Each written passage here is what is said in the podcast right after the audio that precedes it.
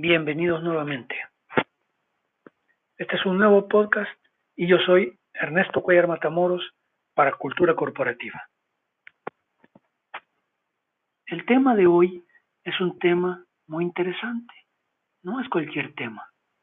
Es un tema de actualidad porque anda de boca en boca por supuesto, en la boca, de boca en boca, en, en, la boca de los expertos, ¿verdad?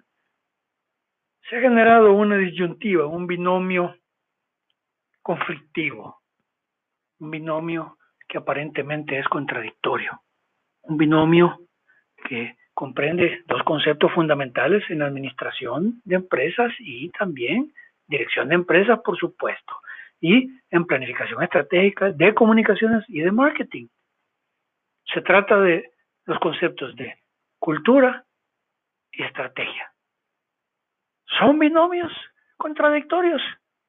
Esta noche vamos a profundizar sobre estos temas, pero vamos a profundizar desde mi experiencia, desde mi experticia y desde mis 32 años de ejercicio profesional en las cuales he tenido que planificar comunicaciones publicitarias, he tenido que hacer planificación mercadológica, he tenido que desarrollar marca ciudad, he tenido que desarrollar alianzas estratégicas con empresas, corporaciones grandes en El Salvador y he tenido que dirigir la planificación estratégica de instituciones gubernamentales, mecánicas y menos dadas a la innovación y a la fusión de estrategias, es decir, en estos organismos estatales la estrategia se entiende como planificación mecánica más que como una forma de llevar a la institución de un punto A a un punto B deseado, tomando en cuenta las debilidades que ella tiene y la fortaleza, por supuesto.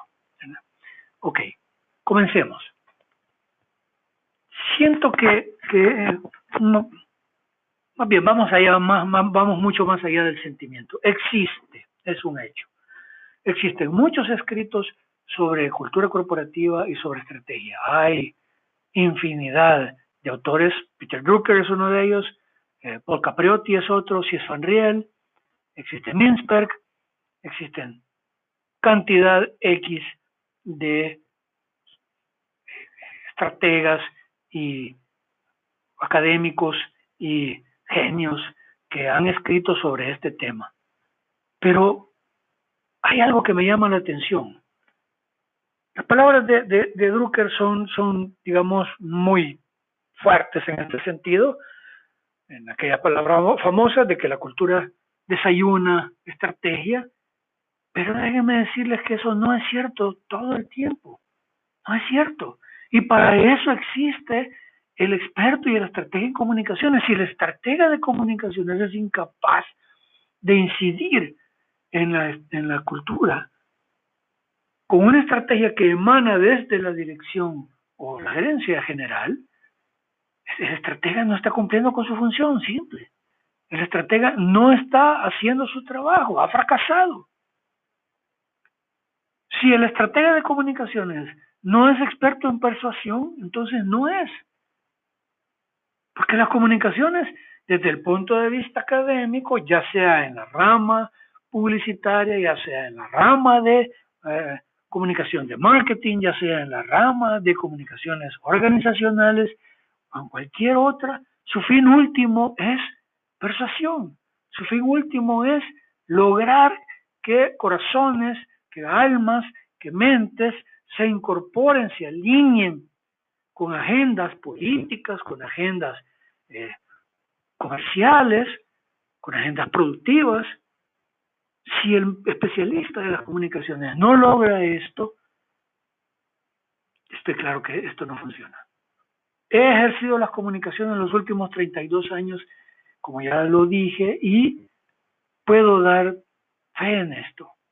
Además, tengo una especialización en administración de empresas y un diplomado de gerencia y he ejercido cargos de jefe de comunicación, he ejercido cargos de jefe de planificación, he sido director creativo, he sido director de producción, he tenido que tratar con grupos pequeños, he tenido que conducir grandes instituciones, he tenido que darle giros a estas instituciones porque hemos considerado que estas grandes instituciones como el Instituto Salvadoreño de Rehabilitación Integral, que es una institución que está dirigida por personalidades que además está decir extremadamente inteligentes, pero enfocadas hacia la rehabilitación en función médica o en función social, pero no desde el punto de vista industrial, desde el punto de vista de poder generar proyectos que logren liberarlo de esa atadura, de ese handicap que tiene, de ese problema consuetudinario que tiene en función de su presupuesto.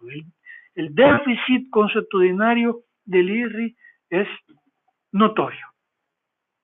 En el 2014 se generó un, un eh, proyecto para crear, diseñar, crear y ejecutar una planta industrial que iba a dar trabajo a personas con discapacidad, pero a la vez iba a aportar, eh, iba a aportar recursos financieros a la institución para que pudiera paliar, superar ese problema que tiene, que no es poco, es, es de cuantía significativa.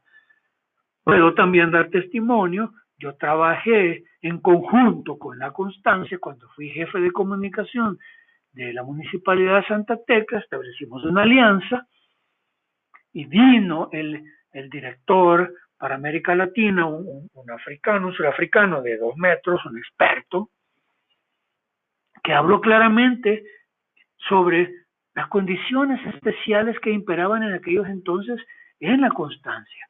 Había en la constancia, dijo él, no lo dijimos nosotros, dijo él, un nivel de rentabilidad per cápita y por cada dólar invertido superior a muchas otras inversiones que habían llevado a cabo en el mundo.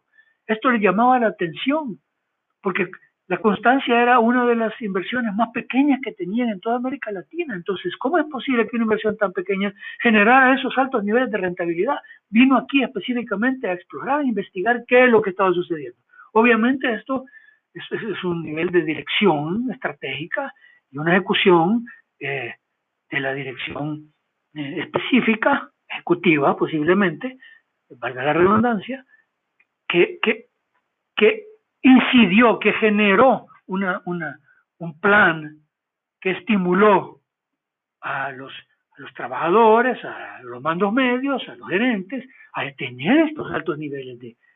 claro que ahí hay, normativa, ahí hay, ahí hay eh, remuneraciones, ahí hay recompensas, pero no todos los trabajadores, y esto también puedo, puedo decir que yo lo he percibido, yo lo he visto, yo lo he vivido, no todos los trabajadores están allí para única y exclusivamente para percibir un salario.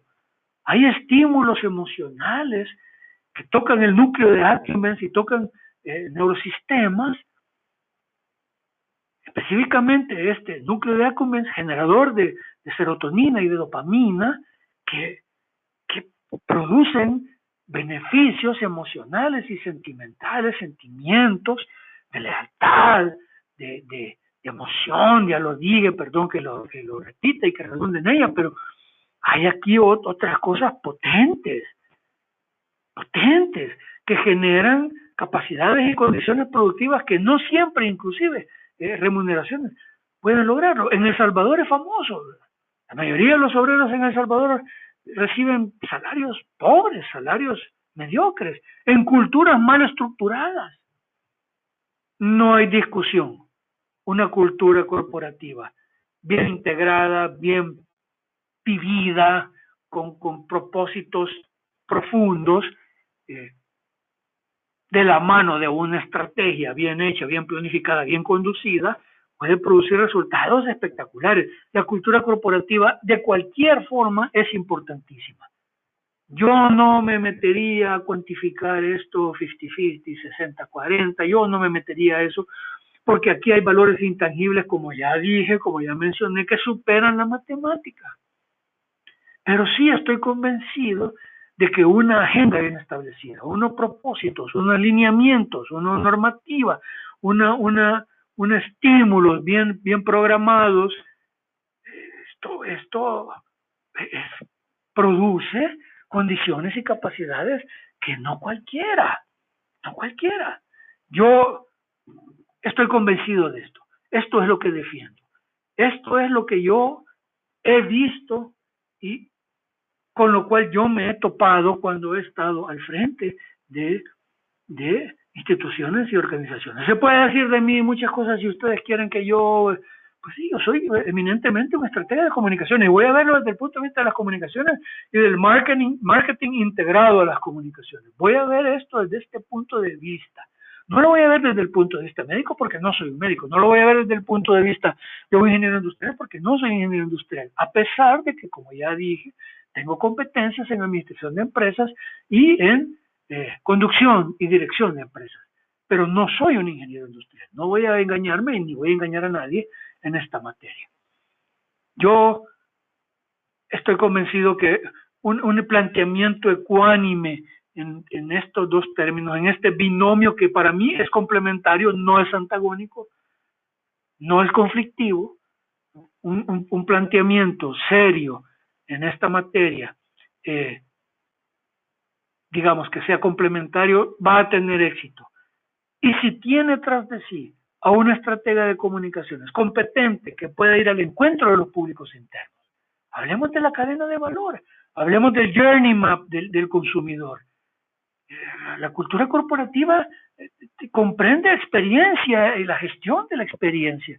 Y esto comprende proveedores, comprende, comprende el manejo de las finanzas, comprende por eso es que Porter estableció una cadena de valor, estableció eh, eh, condiciones primarias y condiciones de apoyo, grupos de apoyo, grupos primarios, pero la cultura corporativa está inmersa en todo esto. No podemos obviarla. Pero tampoco podemos obviar la estrategia.